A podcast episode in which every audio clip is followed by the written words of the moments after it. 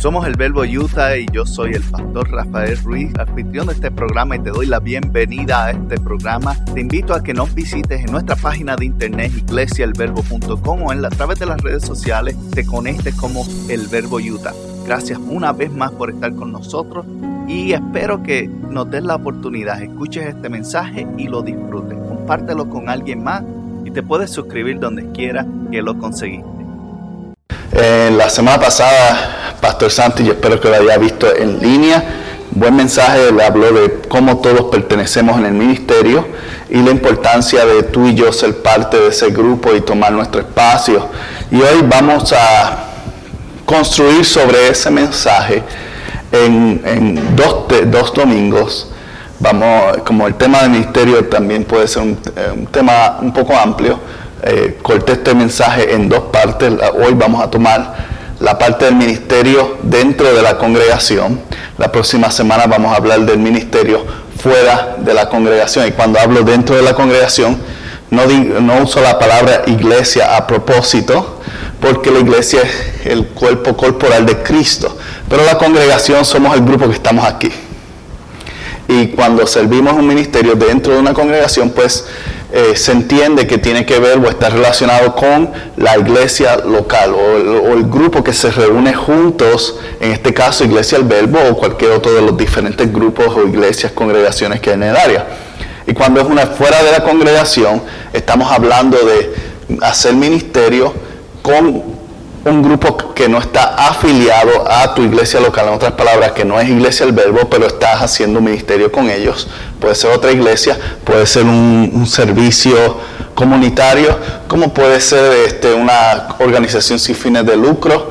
Hay diferentes formas que uno se envuelve, uno dona, uno hace servicio, pero que no están relacionados con la congregación a la que tú asistes. Entonces, vamos a hablar de esas dos diferencias qué tiene que ver eh, el ministerio dentro de la congregación en el día de hoy. La próxima semana vamos a hablar fuera de la congregación en la cual nos reunimos. Y hoy quiero comenzar con Efesios capítulo 2, verso 20. Y dice, juntos construimos una, construimos su casa, hablando de la iglesia, la cual está edificada sobre el fundamento de los apóstoles y los profetas.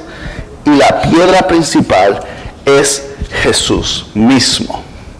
Cuando vemos aquí, en este pasaje comienza el apóstol Pablo hablando de tres grupos de personas. Dice que la forma en la cual la iglesia se edifica y edificar es construir o desarrollar, comienza con los apóstoles. ¿Quiénes eran los apóstoles? no, está hablando de gente que hoy día se considera un apóstol. Tú has escuchado tal vez el apóstol tal está en tal lugar y todo eso. No está hablando de eso. Los apóstoles en este pasaje específicamente se hablaba del grupo que fue escogido por Jesús directamente para salir y ser enviados a dar el mensaje de Dios y levantar la iglesia por primera vez. Entonces dice, fue edificada en base de ese grupo de individuos que Jesús seleccionó para expandir las buenas noticias que él había traído. El segundo grupo que afirma son los profetas y nuevamente no está refiriéndose a un grupo o una persona que hoy día se llama un profeta, el profeta tal que viene a predicar, no es nada de eso. Está hablando de que se edifica específicamente los profetas. ¿Y quiénes son los profetas? los autores del Antiguo Testamento. Y cuando comienza ahí está diciendo, la iglesia que ves hoy se basa o se funda inicialmente con la idea que los apóstoles recibieron y las instrucciones de parte de Jesús, pero a la misma vez con la historia que traen los profetas y la dirección que Dios impuso en aquellos libros que nosotros hoy conocemos como el Antiguo Testamento. Pero ¿qué, ¿cuál es la frase importante que asigna y dice? La piedra principal es quién? Jesucristo. En otras palabras, estas ideas y enseñanzas que vienen desde los profetas y que los apóstoles toman y desarrollan basadas en las palabras de Jesús no son nada si no se basan en Cristo. Entonces, el ministerio como hablamos hace dos semanas atrás, tiene que tener a Dios envuelto para hacer ministerio. Y la iglesia hoy día no es iglesia si Jesucristo no es el centro de la iglesia. Porque sucede que a veces congregaciones o grupos religiosos se basan en una y en la otra. Toman los profetas, toman los diez mandamientos, toman las diferentes leyes y, y basan en esta es la forma en la cual debe ser un cristiano. O nos vamos al otro extremo y toman solamente los apóstoles y solamente las ideas del Nuevo Testamento. Y esta es la forma en que debe ser un cristiano. Y comportamiento y forma de actuar son cosas que tú puedes modificar, pero si Cristo no está en el centro, no es un ministerio. ¿Ok? De Cristo sale la idea de los profetas, todas las profecías vienen marcando la llegada de Cristo. Y las cartas que escribieron los apóstoles vienen marcando la idea que Cristo trajo en ejecución. En otras palabras, cómo vivimos la vida en Cristo. Por eso es importante que Cristo tiene que ser el centro para nosotros poderle llamar el ministerio. Para nosotros estar en un ministerio existen varias cosas que nosotros pensamos que son ministerios dentro de la congregación tenemos una idea, porque tú y yo hemos estado en diferentes congregaciones en algún momento u otro, hemos visto otros ministerios, otras iglesias hacer ciertas cosas y dice, ay, qué chévere, me gustaría que en mi iglesia hicieran esto. Y pensamos, el ministerio eh, lo vemos como grupos de asignaciones o de servicios que ofrece una iglesia. Pero el ministerio es todo aquello dentro de la iglesia que ensalta y honra el nombre de Dios. En otras palabras, mira lo que dice 2 de Corintios capítulo 8 versos 6 y 7. Dice, así que le pedimos, le hemos pedido a Tito, quien los alentó a comenzar a dar, que regresen a ustedes y los anime a completar este ministerio de ofrendar, dando que ustedes sobresalen en tantas maneras, en su fe, sus oraciones talentosas, su conocimiento, su entusiasmo y el amor que reciben de nosotros, quiero que también sobresalgan el acto bondadoso de ofrendar. Ahora, ¿cuántos de ustedes han pensado que cuando usted está ofrendando, está haciendo ministerio? Probablemente nadie lo piensa. Lo pensamos de la manera de que la ofrenda pues es algo que yo hago porque es parte de honrar a Dios y todo eso. Pero recuerda que cualquier cosa que honra a Dios es un ministerio. Y Pablo está expresándole al grupo de Corintios que ofrendar en este caso era importante para que era una forma de hacer o servir en un ministerio. Pero no obstante, quiere decir que esa es la única forma en la que tú y yo hacemos ministerio que tal vez no nos damos cuenta observe que hay varias cosas que él marca ahí que también son, son, eh, ministerios. Dice, la fe. comienza, dice, eh, en su fe. En otras palabras, la fe, cuando lo aplicamos, la fe, estamos ministrando. Tenemos un ministerio, el ministerio de la fe. ¿Qué es el ministerio de la fe? Cuando eh, tú tienes este grupo o, o tú eres esta persona que tiene excesiva fe, para impartir a otros. Tú tal vez te has encontrado esta persona que tú te gusta comentarle algo porque te dice, no, Dios va a estar contigo y todo va a estar bien. Y te imparte esa fe para tú seguir hacia adelante. Tú puedes ministrar simplemente teniendo fe. Tú puedes ministrar simplemente ofrendando. No quiere decir que es lo único que vas a hacer, pero es una manera en la cual tú y yo tomamos ministerio en mi vida. ¿Qué otra forma él menciona? Tienen oradores talentosos. ¿Qué es un orador? Alguien que habla. En este, en este caso ustedes están escuchándome a mí hablarle a un grupo de personas. Y está diciendo, ustedes tienen buenos predicadores. Predicar es un ministerio que no requiere que tú tengas un título específico. Vamos a llegar a los, hasta los títulos un poco más adelante, pero tú no necesitas un título específico para ser un buen orador, para ser alguien que comunica el mensaje de Cristo a otra persona. Eso es un ministerio. ¿Qué otra cosa menciona ahí? Conocimiento. El ministerio del conocimiento. Usted puede tener conocimiento, ¿por qué? Porque tal vez le gusta explorar o estudiar la palabra de Dios. O porque tal vez es curioso, le gusta escuchar diferentes tipos de mensajes. ¿Quién está predicando aquello? ¿Y qué mensaje, qué idea tiene esta? esta?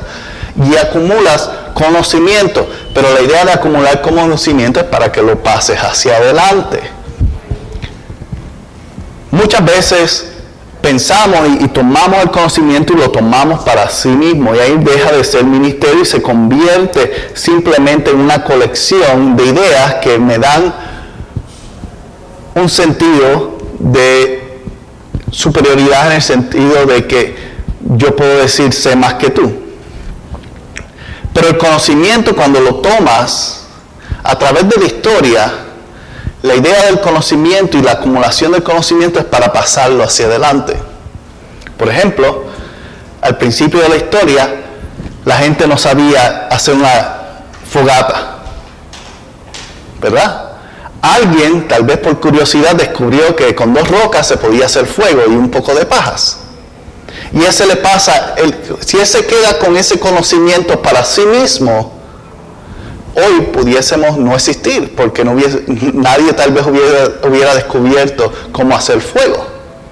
Pero al pasarlo hacia adelante, el, el, conocimiento se va desarrollando y se emprende. Y hoy día pues hacemos fuego de muchas maneras, con querosén, con, este, con artículos eléctricos, o las cositas estas que tienen el clic, no sé cómo se llama, el encendedor, exacto.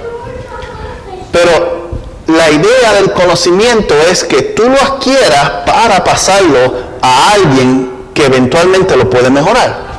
Y el ministerio del conocimiento que, que mencionas aquí es este, esta idea de tú buscar y conocer lo que el Señor le está dando para que tú puedas pasárselo a alguien en la iglesia. Por eso se convierte en ministerio, para que tú puedas compartirlo con alguien más. ¿Qué otra cosa habla ahí? Entusiasmo. ¿Usted cree que el entusiasmo puede ser un ministerio? Absolutamente. Hay muchas personas que vivimos la vida tan cargados que, que a veces estamos desanimados. Y alguien que tiene el don de entusiasmo, que, que, puede ministrarte a ti, te puede activar a hacer algo que tal vez tú no pensabas que pudieses hacer. Por eso el, entusiasmo es importante y es parte del ministerio. Y luego añade amor. Amor también es un ministerio. Tener la habilidad de, tú demostrar amor, no todo el mundo lo tiene. Se, trabaja, se desarrolla, pero hay personas que tienden a ser más cariñosas que otras. Y si tú tienes ese ministerio, tú puedes impartir e infundir amor en medio de la congregación. Entonces, yo quiero comenzar primero señalando que para tú servir y tener un ministerio dentro de la congregación no necesariamente tienes que tener un título ni un don único.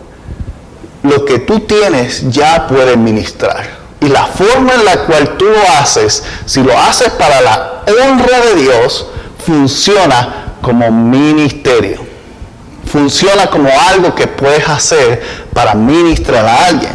Entonces, pues, eso es lo que está haciendo ahí, está examinando y está diciéndole al grupo de Corintios, eh, ustedes tienen todos estos ministerios y pueden mejorar en este.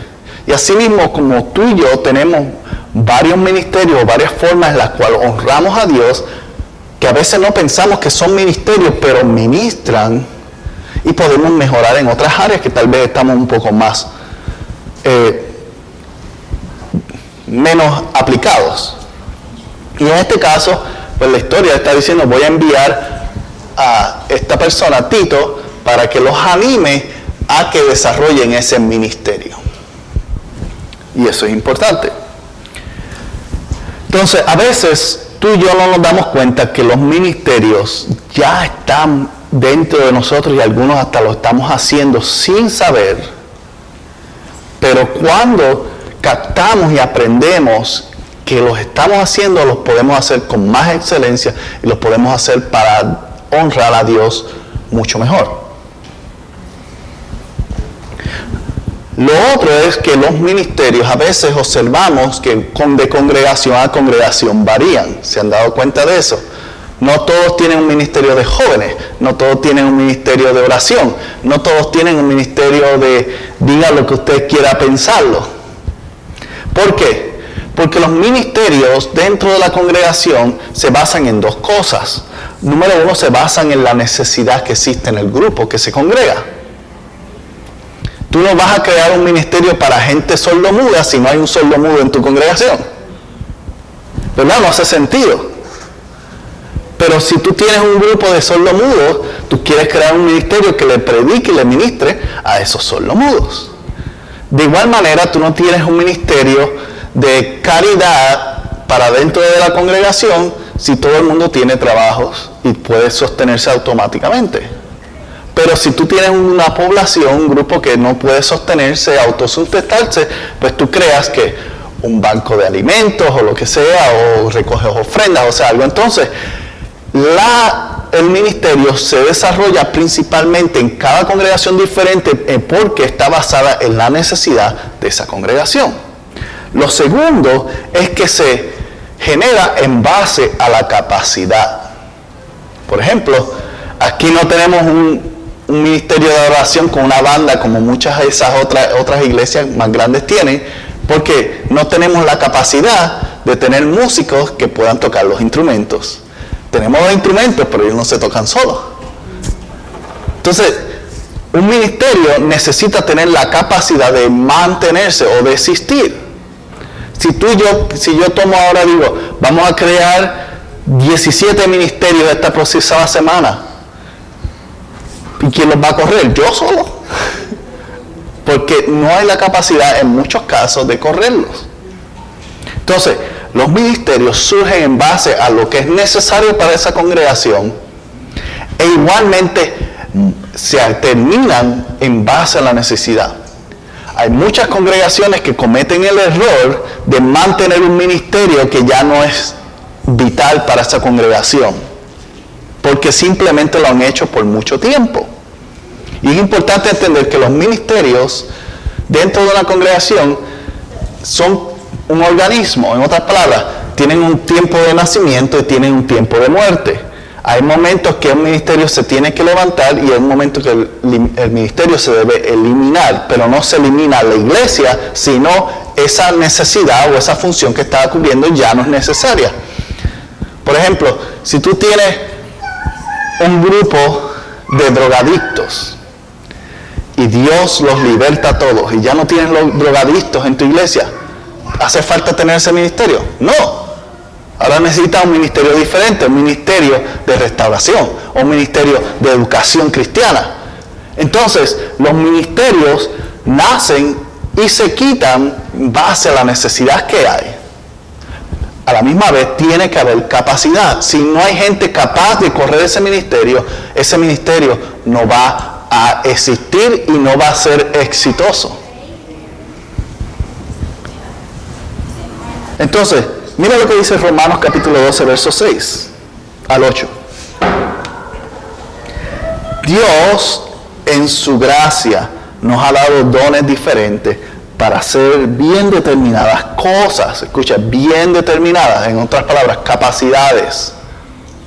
Por lo tanto, si Dios te dio la capacidad de profetizar, habla con toda la fe que Dios te haya concedido. Si tu don es de servir a otros, sírvelo bien. Si eres maestro, enseña bien. Si tu don consiste en animar a otros, anímalos. Si tu don es dar, hazlo con generosidad. Si Dios te ha dado la capacidad de liderar, toma responsabilidad en serio. Y si tienes el don de mostrar bondad a otros, hazlo con gusto.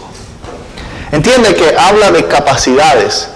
Si aquí en la iglesia no hay alguien que tiene la capacidad de profetizar, no podemos forzar un ministerio de profecía, porque no hay capacidad.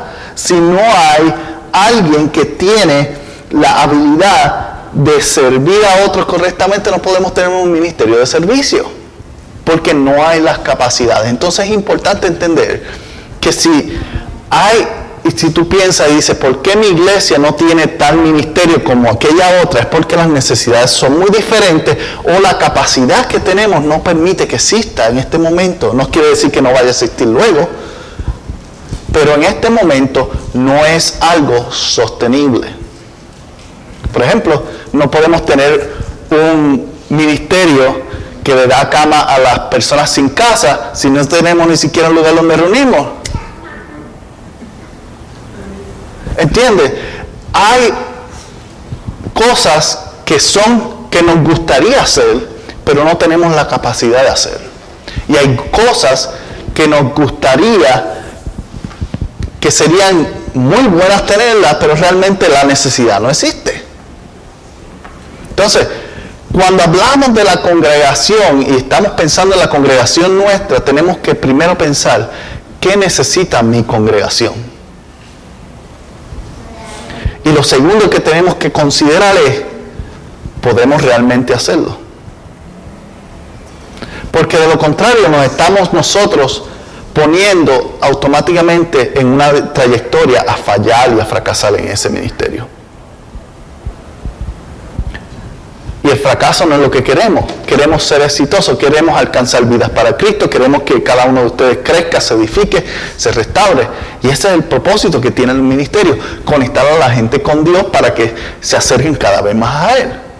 Pero no es efectivo si nosotros no entendemos cuáles son nuestras necesidades como congregación y cuáles son las capacidades que tenemos. ¿Realmente podemos lograrlo, cubrirlo? ¿Tenemos... Eh, los fondos, tenemos el espacio, tenemos las personas, todo eso es capacidad. Entonces, es importante entender que queremos tener un gran ministerio y tenemos muchos sueños.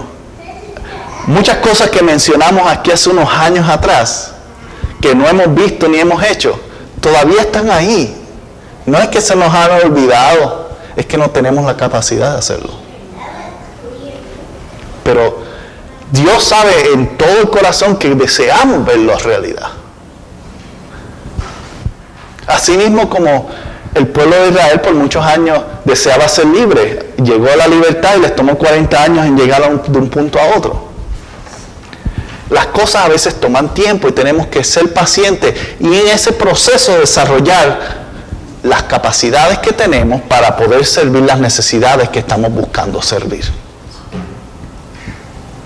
Así es que funciona.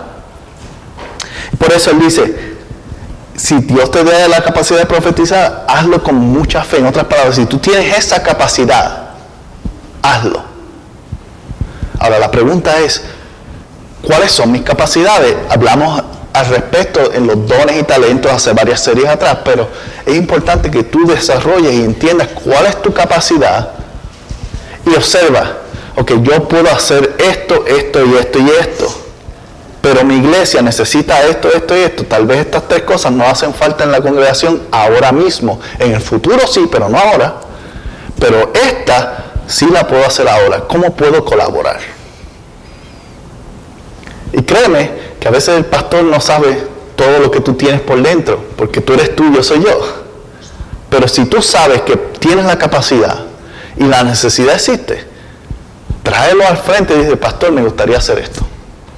Y tú puedes estar seguro que el 99%, voy a decir, adelante, el 1% tiene que ver como con falta de capacidad, ok, pues realmente no tenemos esto para hacerlo realidad. Pero el 99% yo te voy a decir, sí, vamos, vamos para adelante, te apoyo. Y eso es lo que se trata, eh, o lo que tiene que ver cuando estamos hablando de la congregación o el ministerio dentro de la congregación. Ahora vamos a entrar en lo términos más reconocidos o posiciones más reconocidas dentro del ministerio de la iglesia. Y esas las encontramos en Efesios capítulo 4, verso 11 al 13. Y dice, ahora bien, Cristo dio los siguientes dones a la iglesia, los apóstoles, los evangelistas y los pastores y maestros ellos tienen la responsabilidad de preparar al pueblo de Dios para que se lleve a cabo la obra de Dios y se edifique la iglesia. Es decir, el cuerpo de Cristo, ese proceso continuará hasta que todos alcancemos tal unidad y en nuestra fe y conocimiento del Hijo de Dios, que seamos maduros en el Señor, es decir, hasta que lleguemos a la plena, completa medida de Cristo. Vemos ahí que Pablo está designando varios grupos específicos que están por encima de los ministerios eh, que se van creando. Y vamos a hablar de esto porque hoy día algunos grupos practican unas cosas, otros grupos practican otras cosas. Nosotros aquí somos más que bien una mezcla de todo. Porque, nuevamente, capacidad. Mientras menos personas hay, más roles una sola persona tiene que tomar. Por ejemplo, no sé cuánto le han pasado que usted tenía un puesto en su trabajo y dos o tres decidieron renunciar o los despidieron y te dijeron, ahora te toca hacer esto, esto y esto, la pagas igual, pero tienes la responsabilidad de tres personas más. Eso es lo que pasa cuando se reducen los números. Cuando hay una congregación pequeña, hay más responsabilidades mezcladas en cada individuo. Y así es como funciona. Pero mira, cuando él menciona ahí, él menciona apóstoles, profetas, evangelistas, pastores y ministros. Y vamos a hablar un poquito de eso. El apóstol, recuerdan que al principio hablamos que la iglesia fue fundada principalmente en base a la idea de los apóstoles, a la enseñanza de los profetas, con Cristo centrado, es lo que decía el pasaje. Pero aquí no está hablando de esos apóstoles, aquí está hablando de los apóstoles que han sido, que son parte de las congregaciones que existen en el mundo. Y no necesariamente tú tienes que tener el título para tener las cualidades de un apóstol. Tú no tienes que tener el título o, la marca para tener las ideas o las partes de un profeta, un evangelista, hasta de pastor o maestro las cualidades están. ¿Y cuáles son estas? No está hablando de apóstoles, está hablando de ese grupo que es visionario, que tiene la capacidad de, fundamental, de impartir. En otras palabras, en la iglesia, ¿cómo se ve alguien que tiene el don de apostolado o, que sirve sirviendo como un apóstol? Es esta persona que tiene, Dios le, da ideas de cómo expandir la iglesia, en este caso la iglesia local. Podemos hacer un grupo más grande, podemos desarrollar este, diferentes tipos de actividades afuera. Esa capacidad de idear algo que no todo el mundo ve es parte del apostolado. Lo otro es el fundamento, o en otras palabras, las estructuras de la iglesia. Cuáles son las ideas que siguen, cuáles son las creencias, cuál es el propósito de la iglesia. Por ejemplo, nosotros como congregación, Iglesia del Verbo, tiene dos propósitos principales y hemos hablado. Número uno, es alcanzar a personas que necesitan a Cristo y necesitan ser sanados y libres de sus cadenas. Número uno. Número dos es encontrar a aquellos que han sido heridos y dañados por ideas religiosas y ayudarlos a encontrar libertad en Cristo. Esas son las dos ideas principales de nuestra congregación. ¿Por qué? porque existen gente que tiene la necesidad y es parte de nuestro llamado a servir el ministerio. Y muchos de nosotros en el pasado hemos sido marcados por ideas o, líderes que tenían una idea de lo que era Dios incorrecta y dañaron a algunos de ustedes.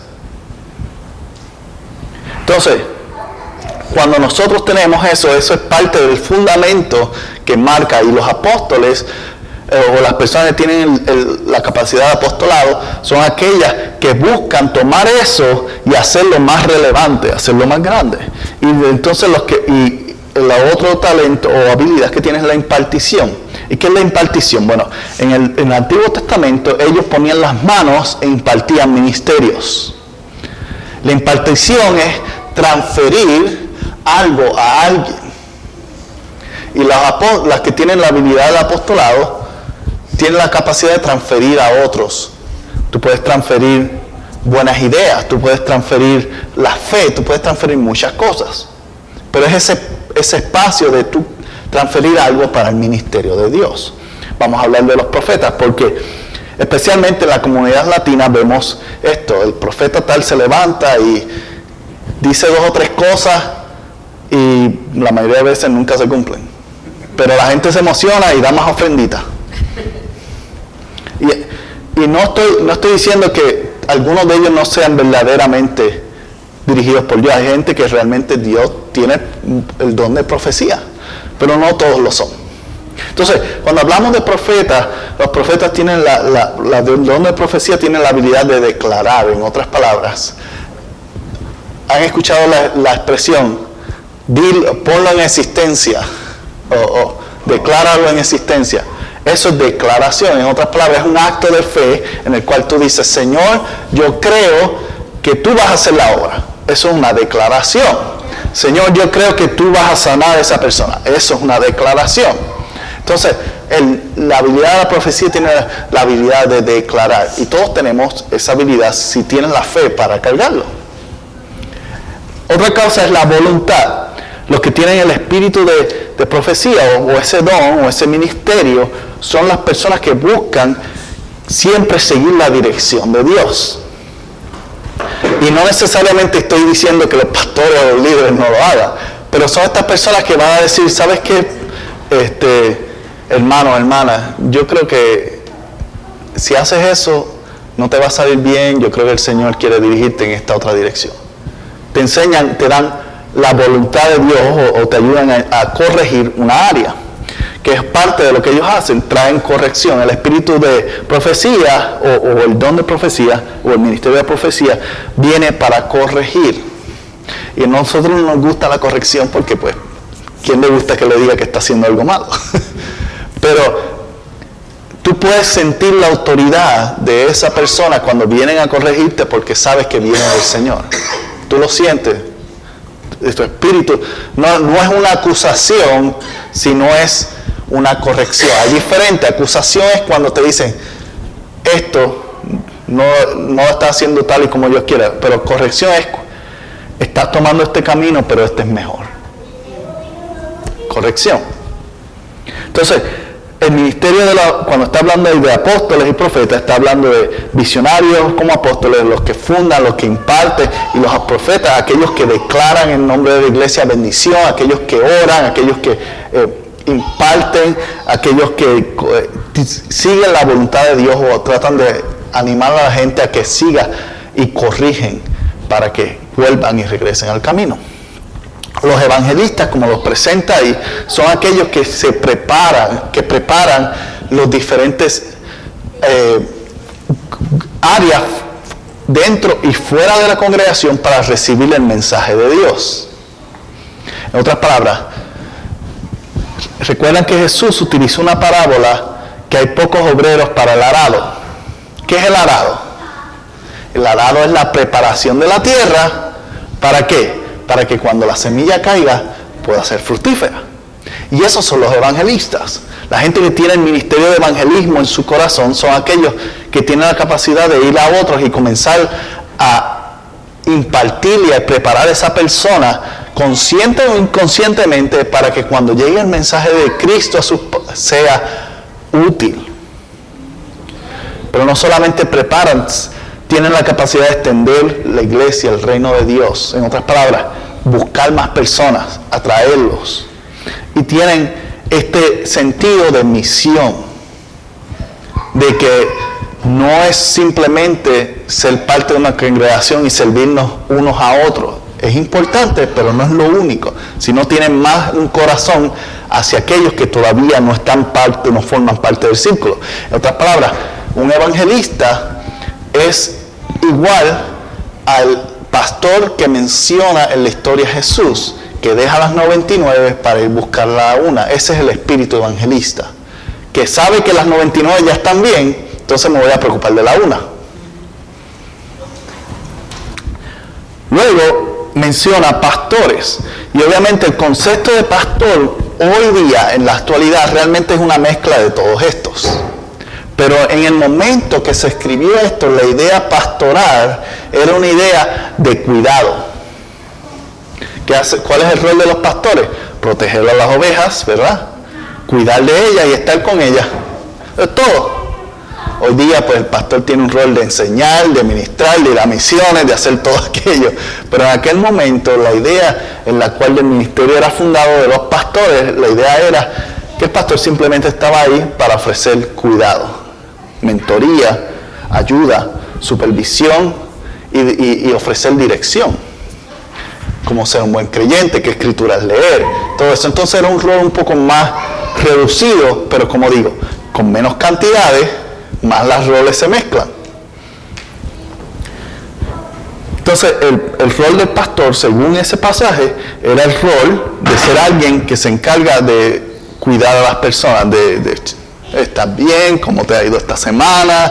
¿Qué podemos hacer por ti? ¿Te hace falta una ayuda? Hermano, hermana, ven acá. Este le falta. Entonces, es esa conexión social entre el grupo local de la congregación. Ese era el rol del pastor en aquel momento. Ofrecer cuidado, supervisar que las cosas vayan bien y que haya dirección. Entonces está el otro ministerio que habla de los maestros. Y los maestros eran los que ofrecían, o, la idea era que ofrecieran la enseñanza. En otras palabras, principalmente los que predicaban eran los maestros, no los pastores. Eran los que se encargaban de enseñar lo que decían las escrituras, estudiar, preparar, modelar cómo un creyente debía vivir y impartir la estructura definida para esa congregación. En otras palabras, esto es la forma en la cual hacemos las cosas en este lugar. ¿qué es estructura? Cuando tú, la forma más fácil de aplicarlo es cuando tú vas a un trabajo, te dan un manual. Te el manual del empleado. Dice, tienes que ponerte el uniforme de este color, de este color, tienes que caminar a este, no puedes estar tarde, tienes cierto tiempo de break. Eso es estructura. Igualmente en la congregación es estructura. Y tú lo notas, eh, a veces es a propósito a veces se forma orgánica. Cuando se forma orgánica es que pues llega alguien nuevo y mira, pues aquí toda la gente se levanta y levanta una mano solamente. Pues yo voy a tener, pues esto es lo que haces en esta iglesia, pues yo me levanto y levanto una mano. Si, a veces entonces visita otra iglesia y ven que todo el mundo está callado y aplaudiendo. Pues aquí en esta iglesia solamente se, aplaude a callado. Y va a otra iglesia y hay tres brincando. Ya, pero en esta iglesia se hacen las cosas, eso es orgánico. Tú aprendes observando que pues todo el mundo hace esto, pues esto es lo que debe estar bien. No es que está bien o mal, es que es la forma en la cual la estructura ha sido enseñada. Igualmente, está intencionalmente, tú puedes enseñarle la forma en la cual se hace y, usualmente eso se hace a través de discipulados, grupos pequeños, cosas así, clases de, de, escuela dominical, dependiendo de cuál sea el sistema de cada iglesia, hay una forma en que se enseña. Dice, así es porque hacemos esto y esto. Y esto es porque hacemos esto y esto. Así por eso es que decidimos ofrendar, por eso es que hacemos una hora de ofrenda, eh, de llamado de ofrenda, por eso es que no se hace ningún tipo de ofrenda y esto es una cajita. Entonces cada congregación, dependiendo de cuál sea su ideal, tiene su forma de estructura. Y eso principalmente viene por los que enseñan, por los maestros. Pero nuevamente, como digo, hoy día las capacidades están mezcladas. Y usualmente un líder, un pastor, hasta personas de grupo, tienen todas estas y todas funcionan en común. Por ejemplo, aquí en esta iglesia, yo puedo decir que, que como líder sirven mucho en todas ellas, básicamente. Pero idealmente sería bueno distribuirlos, pero no hay capacidad. Ahora, si tú tienes la capacidad de alguna de ellas, que Dios te ilumine y me lo digas, porque me gustaría soltar alguna. de todos modos, la idea que traigo hoy y la idea que quiero impartir hoy es que dentro de la congregación tú y yo todos tenemos roles, todos tenemos algo que podemos ejercer, todos tenemos algo que podemos hacer.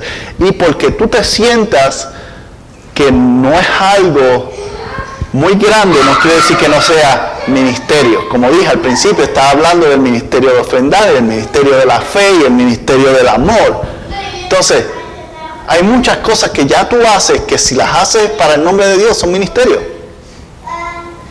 Pero ahora es importante que cuando la hagamos, la hagamos siempre para honrar al Señor. Y esa es la manera en la cual tú haces ministerio ahora. La estructura es necesaria para qué? Para expandir. Si hay una sola persona haciendo todos los roles, pues solamente se puede expandir tan cuanto la capacidad de esa persona existe para mantener eso. Me explico. Si tú tienes cinco pastores, tú puedes ministrar a 500 personas, pero si tienes uno un pastor solamente puedes ir a 50. ¿Entiendes lo que digo? Se multiplica por la capacidad. Igualmente en cualquier tipo de servicio, no necesariamente pastor, pero eh, mientras más capacidad para servir, más personas son servidas. Y sucede lo mismo en un restaurante o en cualquier otro tipo de servicio. Si usted va a un lugar y la fila está muy larga porque solamente tienen un empleado haciendo los sándwiches, ¿qué usted hace? Exactamente. Pero cuando tienen, tú ves que la fila avanza rápido, no importa con cuán larga está, tú te quedas porque porque sabes que vas a ser servido. Y lo mismo sucede en la congregación. Tú solamente decides quedarte si sabes que vas a ser servido. Pero es importante también que cuando te sirvan, sirvas tú a otros. Si te gustó este programa o quieres saber más sobre la iglesia El Verbo en Ogden, Utah, te invitamos a que visites nuestra página iglesiaelverbo.com o puedes comunicarte con nosotros a través de mi correo electrónico pastor@iglesiaelverbo.com Gracias por haber sido parte y si no te has suscrito, recuerda suscribirte y dejarnos también un buen comentario. Puedes suscribirte en iTunes, en Google Play o donde quiera que conseguiste este programa o podcast. Muchas bendiciones para todos y nos veremos la próxima semana.